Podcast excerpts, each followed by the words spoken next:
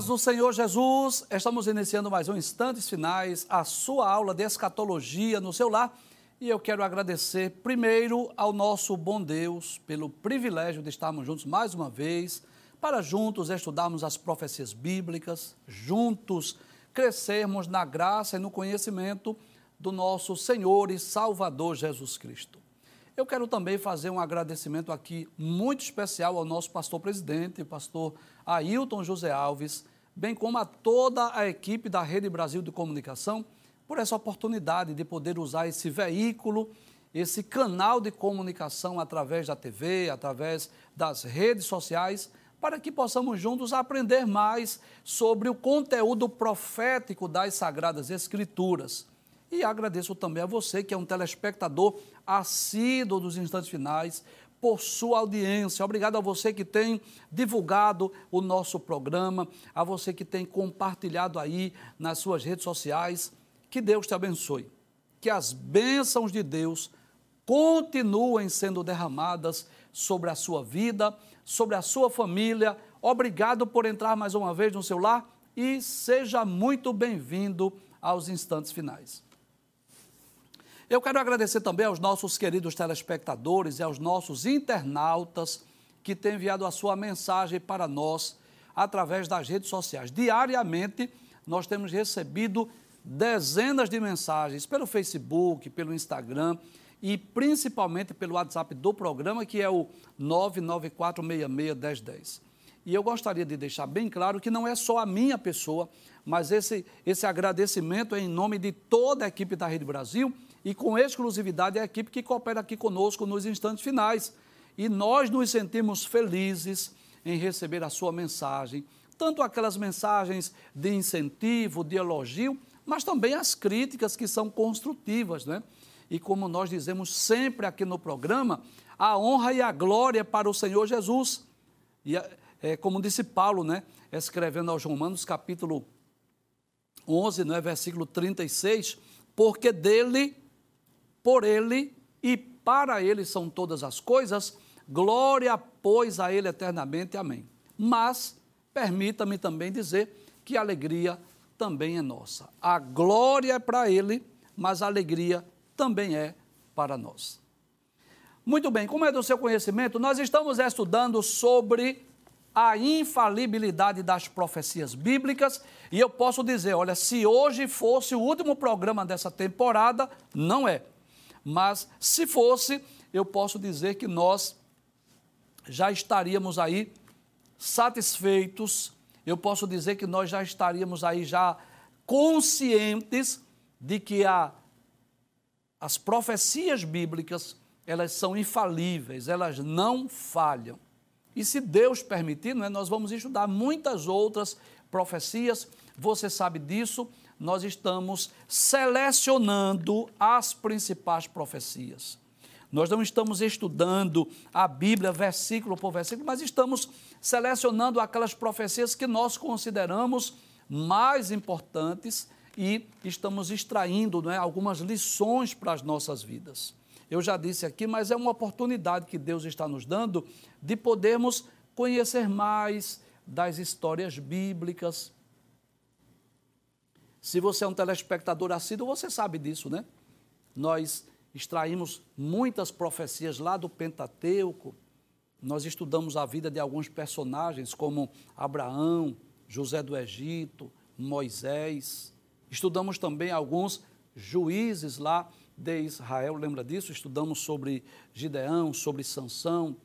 Estudamos também sobre alguns reis, rei Davi, rei Saul vários reis, rei Ezequias, rei Joás, muitos textos nós estudamos aqui, porque além de nós lermos a profecia, comprovarmos o seu cumprimento para compreendermos essa verdade, que as profecias bíblicas, elas não falham, mas o que é que nós estamos fazendo? Nós estamos extraindo lições para as nossas vidas. O que é que nós podemos aplicar às nossas vidas? Como falamos aqui sempre, né? Aprendendo com os erros e os acertos dos servos de Deus.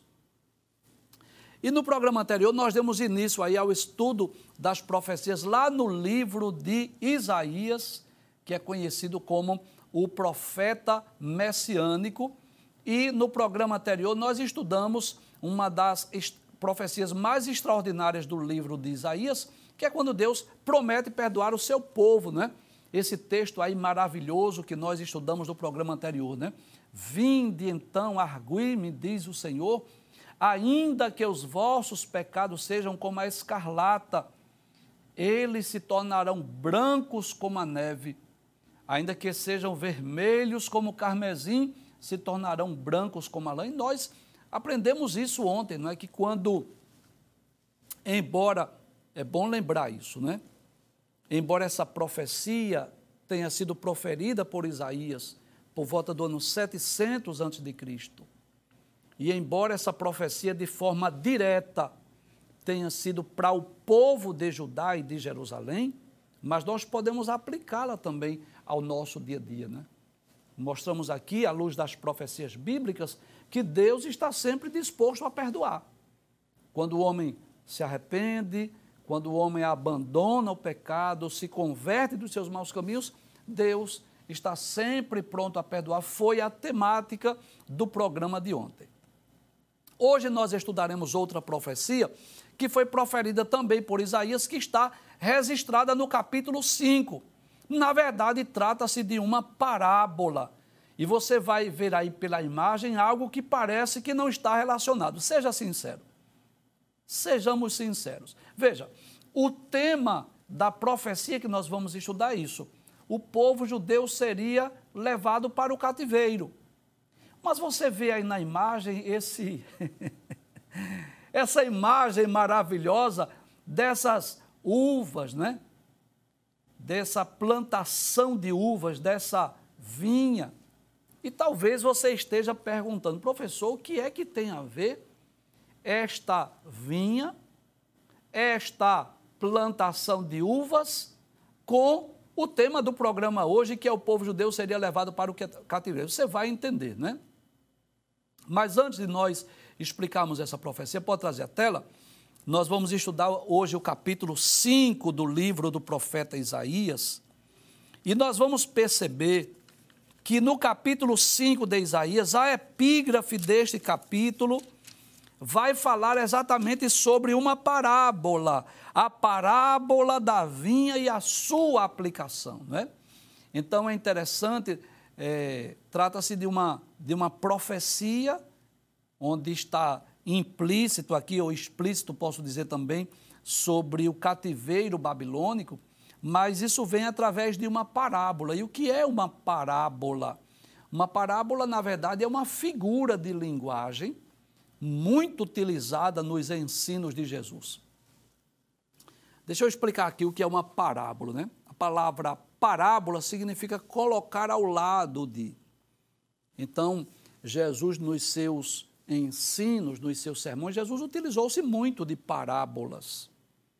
Jesus não trouxe o seu ensino através de uma linguagem celestial, porque com certeza nós não compreenderíamos nem os seus contemporâneos e muito menos nós, né?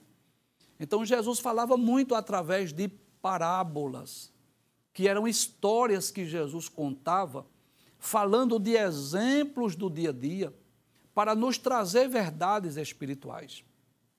Então, às vezes, Jesus utilizava-se, por exemplo, da, das atividades diárias do povo judeu. Às vezes ele falava, por exemplo, do solo, da semente, do fruto, da árvore. Às vezes Jesus falava, por exemplo, do mar, da rede, do peixe. Às vezes ele falava sobre é, coisas do dia a dia, de uma ovelha que se desgarrou, de uma moeda que se perdeu, de um filho que pediu a parte da herança e saiu da sua casa. E através destas parábolas, posso dizer, dessas histórias contadas, proferidas por Jesus, ele trazia para nós, né, a princípio, para os seus contemporâneos, mas posso dizer que também para nós, né, ele trazia as verdades espirituais. Por exemplo, aquele capítulo 15 do Evangelho escrito por Lucas, onde Jesus conta aquela parábola da ovelha perdida, da dracma perdida e do filho pródigo, Aquela parábola foi proferida porque Jesus estava é, recebendo, conversando com pecadores e com os publicanos, que eram os coletores de impostos, e os escribas e fariseus começaram a murmurar, dizer, dizendo assim: Este recebe publicanos e pecadores. E Jesus conta estas parábolas para ensinar sobre o amor de Deus pelos perdidos, o amor de Deus pelos pecadores. E em vez de Jesus usar uma linguagem celestial, ele usa os exemplos do dia a dia. Mais ou menos assim.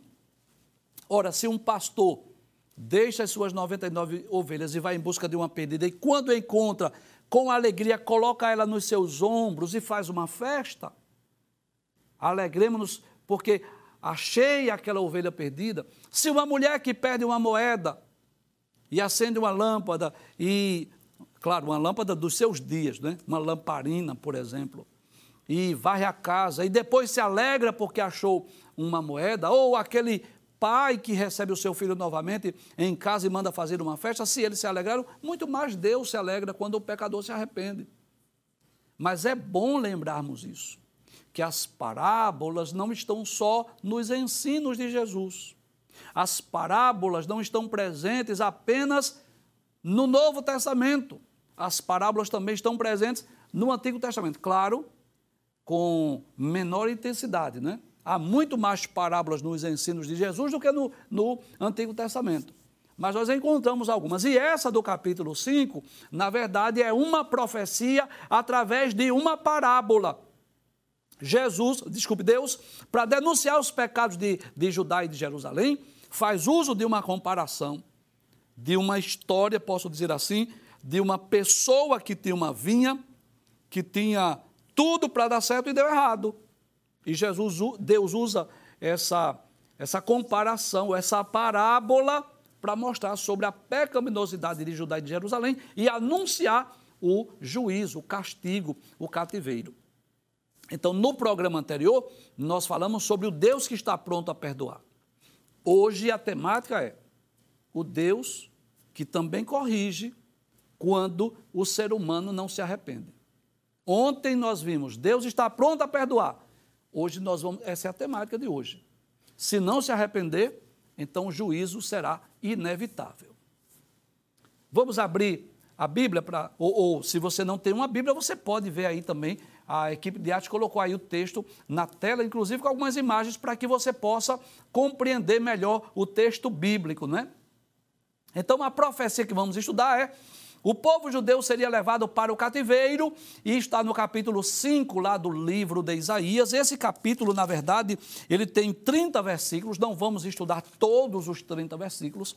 Nós selecionamos alguns. Selecionamos aí os versículos 1 a 7 e o versículo de número 13, que fala sobre esse castigo divino através do cativeiro babilônico. Pode abrir a tela, por gentileza. Isaías diz assim: Agora cantarei ao meu amado o cântico do meu querido a respeito da sua vinha. Primeiro, é bom lembrar que o amado de Isaías é o próprio Deus.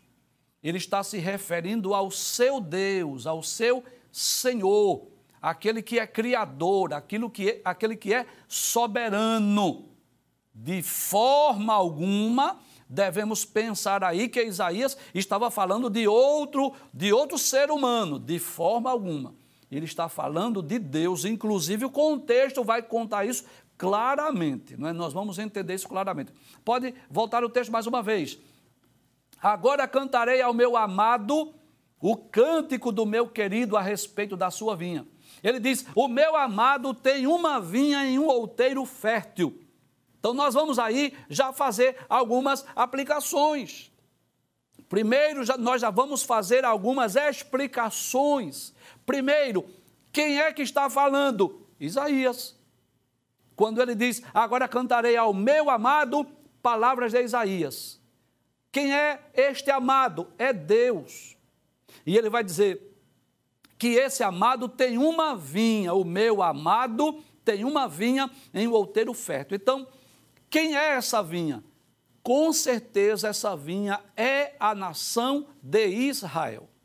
de forma mais específica, eu posso dizer que essa vinha, ela representa Judá e Jerusalém. Professor, por que o senhor diz isso?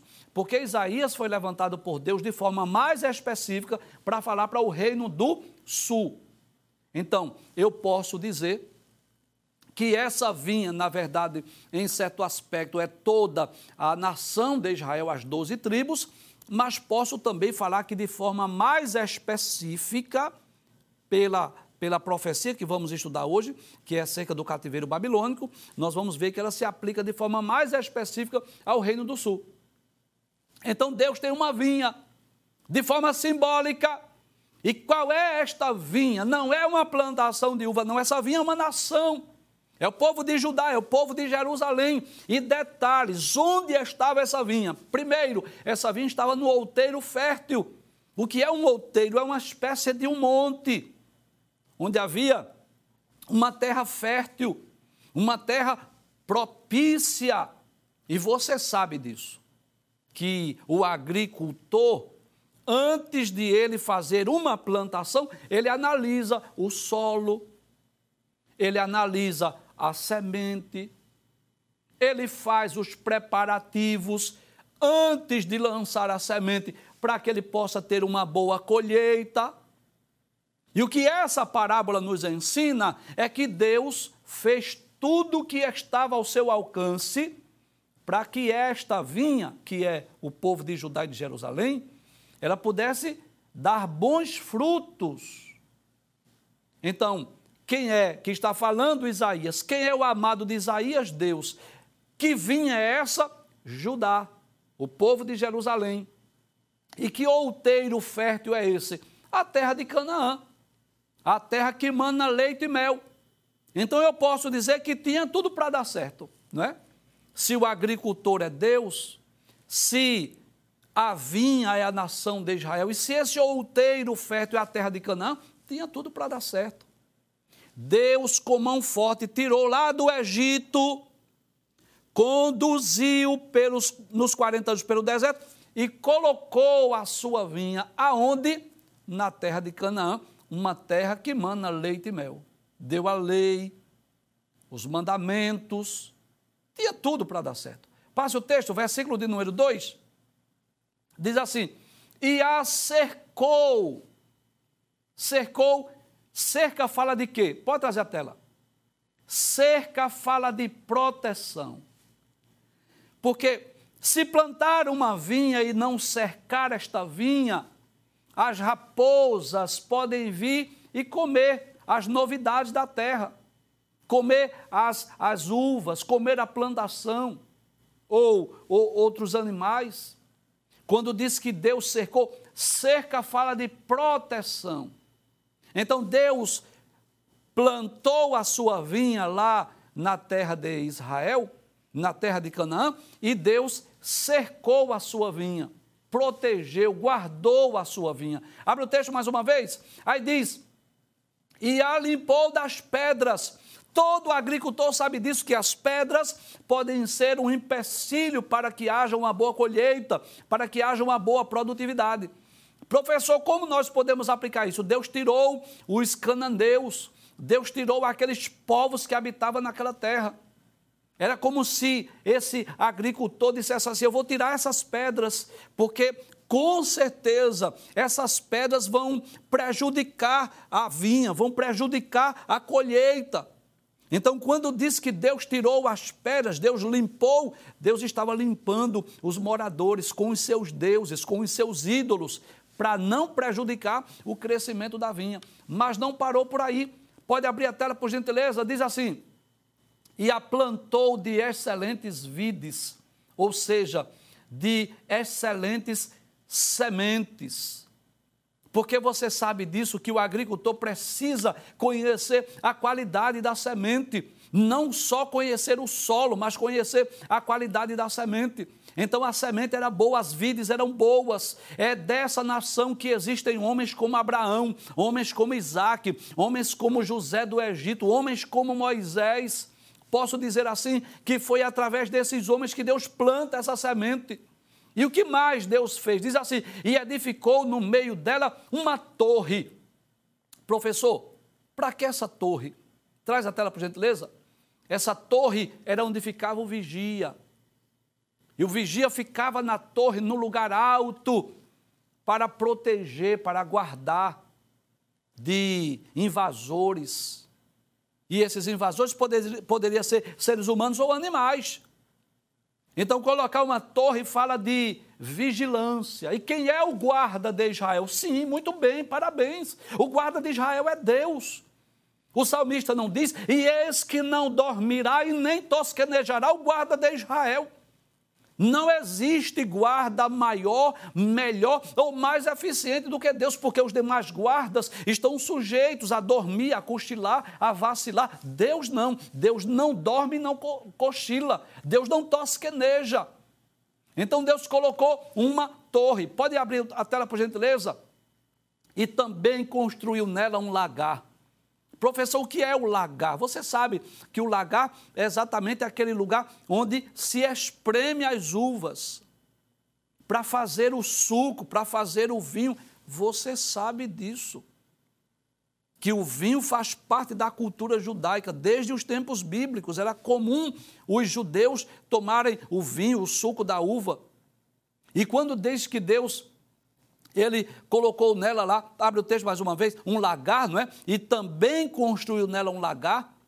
Era porque Deus estava esperando que dessas boas uvas, dessas boas plantações, desses bons cachos de uva, tivesse um bom suco. E esperava que desse uvas boas, mas de uvas bravas. Traz a tela, por favor. Uvas amargas. Uvas amargosas, que não dão, não dão um bom vinho, um bom suco. Detalhes: o, o agricultor que é Deus fez tudo que estava ao seu alcance. O outeiro era fértil, as vides eram boas, colocou cerca, tirou pedra, colocou ali uma torre e fez mais um lagar. Como que diz assim: quando a uva estiver boa, já está aqui pronto o lagar para espremer. E o que é que esse agricultor esperava? Uvas boas. O que é que ele esperava? Bons frutos. Mas qual foi o fruto que essa vinha produziu? Uvas amargas. Sem dúvida, esse texto fala da nação de Israel. Esse povo tão privilegiado. Nenhuma nação teve tantos privilégios quanto a nação de Israel. Deus revelou-se de forma maravilhosa. Ontem falamos um pouco aqui sobre as muitas formas pelas quais Deus revelou através de milagres, mas não foi só através de milagres. Através dessa nação, Deus se revelou através dos profetas, Deus se revelou através de teofanias, Deus deu a lei, Deus deu os mandamentos. Eles tinham tudo para dar certo, mas Infelizmente, o texto diz que eles produziram uvas amargas, uvas bravas. Eles deram maus frutos. Sabe por quê? Porque Deus não interfere no livre arbítrio humano. Deus não interfere. Deus respeita as decisões humanas. Você pode observar isso na vida de algumas famílias, em que às vezes o pai é cristão, a mãe é cristã, são boas pessoas, educam os seus filhos, criam na igreja, orientam, ensinam a palavra de Deus, mas às vezes acontece isso. Às vezes o filho, ao atingir a maioridade, vão por maus caminhos, por práticas más, e às vezes acaba, acabam presos, às vezes são assassinados, às vezes acabam é, se envolvendo com, com violência nas ruas. É assim ou não? A culpa não está nos pais. Os pais orientaram, ensinaram, mostraram um bom caminho, conduziram a igreja, educaram no caminho do Senhor. Mas os filhos tomaram esse rumo. E às vezes os pais ficam perguntando: Deus, por que isso aconteceu? Eu vou responder. É porque Deus respeita o livre-arbítrio. Deus dá ao homem o direito de escolher. Eles tiveram a oportunidade de ter bons pais, uma boa educação, mas resolveram fazer coisas erradas. E Deus permite porque Deus respeita o livre-arbítrio. Não foi isso que aconteceu com Israel? Porque se essa plantação estivesse se referindo a, aos cananeus ou a povos de outras nações, sei lá, os egípcios, sei lá, poderia até compreender isso, mas se refere à nação privilegiada de Israel, o povo de Judá. Passe o texto, por gentileza. Versículo 3. Agora, pois, olha aí a aplicação já da parábola. Olha aí a explicação da parábola. Agora, pois, ó moradores de Jerusalém e homens de Judá, julgai, vos peço, entre mim e a minha vinha. Quero que vocês analisem agora.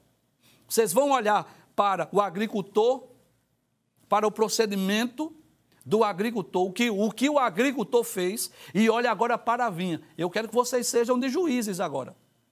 Que coisa interessante. O juiz é Deus, mas Deus agora dá ao povo de Judá essa oportunidade. Julguem agora, abre a tela mais uma vez para nós lermos. Agora, pois, ó moradores de Jerusalém e homens de Judá, julgai, eu peço a vocês, entre mim e a minha vinha. Olhe para o que eu fiz e olhe agora para a vinha. E cheguem vocês mesmos à conclusão. É como se Deus dissesse assim: Eu quero que vocês mesmos reflitam. Eu quero que vocês mesmos cheguem às suas conclusões. Passe o texto, por gentileza. Aí ele vai dizer assim: Que mais se podia fazer a minha vinha que eu lhe não tenha feito? Tem alguma coisa que vocês possam me culpar? Tem algo que eu deixei de fazer? Será que eu errei de alguma forma? É claro que não, que Deus não erra. Deus é infalível. Deus não comete erro. Eu vou esclarecer algo aqui que eu considero importante. Às vezes Deus faz algo que eu não entendo. Deus pode fazer algo que eu não aceite, mas Deus nunca erra. Deus tem um tempo e um propósito para todas as coisas. Então, às vezes, diante de algumas decisões divinas, alguém pode não entender, alguém pode não aceitar, alguém pode até questionar. Só não podemos dizer que Deus errou, porque Deus é sábio. Esse é um dos principais atributos de Deus. Tudo o que Deus faz, ele faz com sabedoria. Então Deus não erra, Deus não, não falha, Deus não comete erros. E ninguém pode culpar a maldade de Judá, botar a culpa em Deus, não. Então Deus, como agricultor, fez tudo o que deveria ter feito. Tudo que estava ao seu alcance. Ele analisou todas as possibilidades e fez tudo o que era possível. Mas eles não corresponderam ao investimento de Deus. Abra a tela, por favor, mais uma vez. Que mais se podia fazer a minha vinha que eu lhe não tenha feito? E como, esperando eu que desse uvas boas, veio a produzir uvas bravas. Professor, o senhor pode me explicar o que significa uvas boas e uvas bravas? Sim. Uvas boas, bons frutos, obediência, justiça, guardar os seus mandamentos, guardar a sua lei obedecer à palavra de Deus, adorar única e exclusivamente ao Deus verdadeiro, ser justo nos seus negócios, ajudar o órfão, a viúva, não fazer opressão, não cometer injustiças sociais. Professor, e o que é uvas amargas, uvas bravas? Injustiças sociais, opressão, violência, abandono da fé, idolatria, paganismo, isso são uvas, uvas amargas, uvas bravas, frutos maus. Passe a tela, por gentileza. Versículo de número 5. Agora, pois, vem a sentença. Vos farei saber o que eu hei de fazer à minha vinha. Eu fiz tudo o que era para fazer, vocês deram uvas bravas, uvas amargas, frutos maus. Aí, primeiro, eu vou tirar a sua sebe. Sabe o que é sebe aí? Eu vou tirar a cerca. Eu vou tirar a proteção de vocês. E deixa eu dizer algo aqui. Ai daquele que Deus tira a proteção. Eu vou repetir essa frase. Ai daquele que Deus lhe tirar a proteção. Enquanto estamos guardados, enquanto estamos protegidos por Deus, ninguém toca. Mas se Deus tirar a sua proteção, se Deus tirar a sua mão de cima de nós, ou se nós sairmos de debaixo da mão de Deus, pode esperar aí que coisas boas não vão acontecer. Deus disse assim: Eu vou tirar a sebe, eu vou tirar a cerca, eu vou tirar a proteção. Abre a tela, por gentileza. Para que sirva de pasto. Eu vou fazer agora que os animais entrem. Os animais agora vão entrar aí e vão fazer desta vinha pasto. Em vez de serem uma, uma videira para produzir uvas, para produzir sucos, para produzir vinho, vocês vão servir de pasto para os animais. Eu vou tirar a proteção. Outros animais vão entrar aí e vão fazer de vocês pasto. Abra a tela, por favor. Derribarei a sua parede para que seja pisada. Vocês serão pisados. Israel será pisada. Era Deus trazendo a sentença, era Deus trazendo o juízo, era Deus trazendo o castigo. Era Deus anunciando o que iria acontecer com o povo de Judá e com o povo de Jerusalém. E por quê? Porque eles não obedeceram a Deus, porque eles não guardaram os seus mandamentos, porque eles não obedeceram os princípios estabelecidos em Sua palavra. Passa o texto mais uma vez, por gentileza. Aí diz assim: e a tornarei em deserto. Que coisa interessante. Aquela plantação de uvas num outeiro fértil que chamava a atenção né, das pessoas, Deus disse assim: Eu vou tornar em deserto. Como que diz assim: Vou derrubar a cerca, vocês vão servir de pasto e eu vou tornar vocês num deserto. E eu quero dizer aqui com muita propriedade que Deus tem o poder de fazer o, o deserto florescer, frutificar e Deus tem o poder de fazer uma terra fértil, frutífera, num deserto, porque tudo é dele. E ele manda em tudo. Quando ele quer, ele enriquece, mas quando ele quer, ele empobrece. Tudo está no controle de Deus e nas mãos de Deus.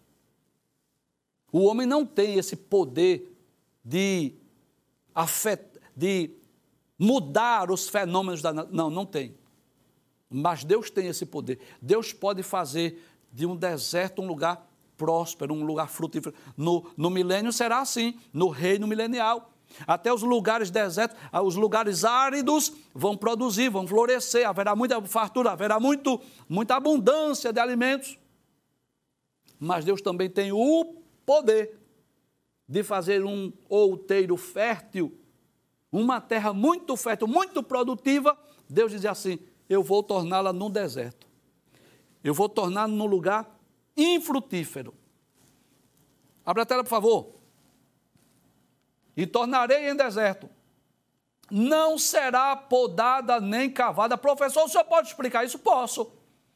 Deus estava dizendo: Eu não vou investir mais em vocês.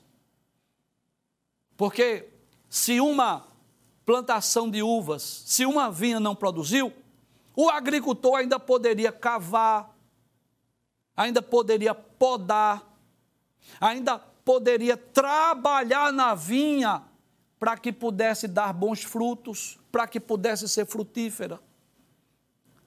Lembra da parábola do vinhateiro que o dono da vinha foi lá e não tinha frutos? Disse: Eu vou arrancar. Aí o, o vinhateiro disse assim: Não, deixa eu cavar, deixa eu enxertar ali, deixa eu trabalhar por um tempo. Se não der fruto, aí a gente arranca. Mas Deus disse: Eu não vou investir mais em vocês. Eu vou deixar que vocês sejam castigados, sejam punidos. Por quê? Porque Deus já tinha dado oportunidade.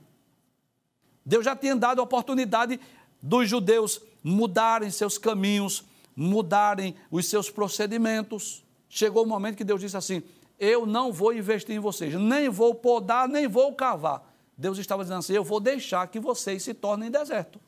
Abra a tela, por favor. Mas crescerão nela o que? Sarças e espinheiros. Que coisa interessante. No outeiro fértil, Deus está dizendo: vai nascer sarça e espinheiro. E as nuvens darei ordem que não derrame chuva sobre ela. Olha aí, o Deus que controla a natureza. O Deus que tem o poder de deter a chuva e de fazer chover, porque Ele controla tudo. Tudo está no controle dele. Ele pode fazer chover, mas Ele pode deter a chuva. Deus disse assim: Deixa eu ter o fértil, eu vou fazer deserto e eu vou dizer às nuvens: Olha, nuvens, não derrame água aqui nesse lugar. Passe o texto, por gentileza. Diz assim: Porque a vinha do Senhor dos Exércitos é a casa de Israel. Olha a explicação da parábola. E os homens de Judá são a planta das suas delícias. E esperou que exercessem juízo. Olha aí, os bons e os maus frutos. Deus esperou que exercessem juízo, que eles praticassem a justiça. Mas o que foi que Deus viu? Opressão. Justiça e eis aqui clamou, ou seja, Deus esperava justiça e ouviu foi o clamor das pessoas que estavam sendo injustiçadas porque a palavra de Deus não estava sendo cumprida. Passe o texto, por gentileza. Aí vem o versículo 13, que é a sentença, que é o juízo, que é o julgamento. Aí Deus diz assim: portanto, o meu povo será levado cativo, por falta de entendimento, e os seus nobres terão fome, e a sua multidão se secará de sede. Que coisa interessante. Deus estava dizendo: Eu vou mandar a Babilônia.